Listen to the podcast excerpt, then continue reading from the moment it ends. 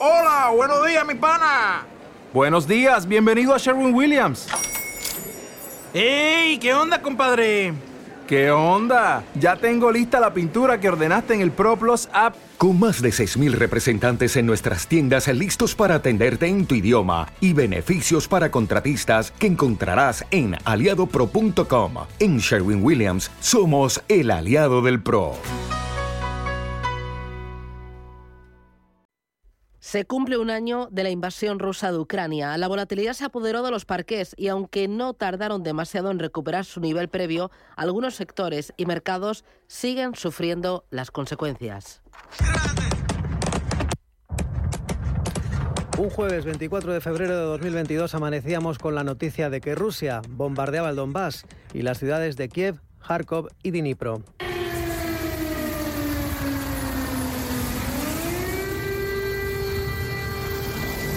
Así suena Ucrania. Con muy poco margen en este programa hacíamos un especial ofreciéndoles la última hora del conflicto, además de las reacciones y consecuencias para los mercados o el impacto en la economía. Ese jueves el parque ruso se precipitaba al vacío un 33%, ya acumulaba una caída superior al 15% desde enero en plena escalada de tensiones diplomáticas. Pero esos ataques en el Donbass inoculaban de volatilidad los mercados. El IBEX 35 caía casi un 3%. En las siguientes sesiones fue intercambiando fuertes subidas con intensos recortes. Su impacto fue innegable, aunque para Pablo García, director de Divacons Alfa Value, más corto de lo esperado mientras que las commodities se dispararon, el mercado estuvo pues bastante negativo. Sin embargo, después empezó de nuevo el optimismo y parece que hemos obviado que llevamos un año de conflicto bélico, sobre todo porque algunos estimaban que sí, que la crisis energética se había puesto fin, los precios del gas cayeron, los precios del crudo cayeron, los precios de las commodities cayeron. Los días posteriores a la invasión, el crudo se situó por encima de los 120 dólares el barril. La distorsión de los precios de la energía acababa de comenzar, pero las primeras sanciones europeas no tardaban en aparecer. Los bancos rusos fueron los primeros en recibir sanciones. La prohibición del acceso a la plataforma de pagos internacional SWIFT dificultó la financiación de la guerra. Sberbank, el mayor banco ruso, se hundía un 36% tras el anuncio de von der Leyen. Un año más tarde, sigue perdiendo un 25% de su valor bursátil por el capricho de Putin. La petrolera Lukoil se hundió un 22% en el primer día de la guerra. Su valor ha seguido cayendo hasta un 36%. La bolsa de Moscú, el MOEX, ha caído un 30% desde el inicio del conflicto. Conflicto que desató una crisis energética sin precedentes en Europa, fuertemente dependiente del petróleo y gas ruso, encareciendo la energía y los alimentos. Todos los Estados miembros han tenido inflación récord en décadas, alcanzando cifras de doble dígito. El precio de la gasolina subió casi un 30% en 2022 en España. En el primer mes el conflicto pasar por los surtidores era un 45% más caro. Millones de toneladas de cereales y productos alimentarios fueron desperdiciados en medio de la guerra. El precio del azúcar, por ejemplo, es hoy un 51% más caro.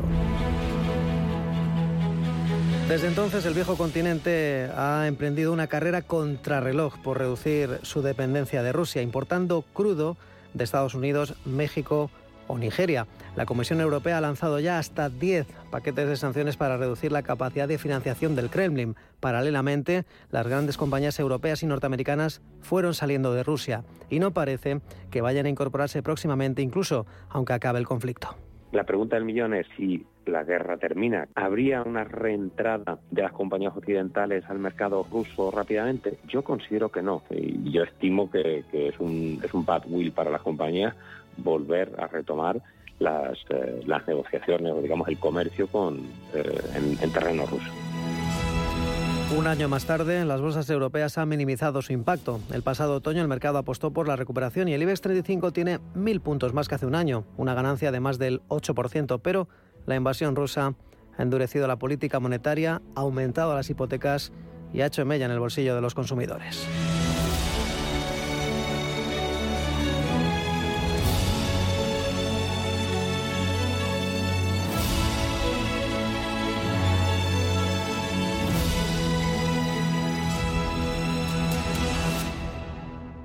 Dale más potencia a tu primavera con The Home Depot. Obtén una potencia similar a la de la gasolina para poder recortar y soplar con el sistema OnePlus de 18 voltios de Ryobi desde solo 89 dólares. Potencia para podar un tercio de un acre con una carga. Potencia para recortar el césped que dura hasta dos horas y fuerza de soplado de 110 millas por hora. Todo con una batería intercambiable.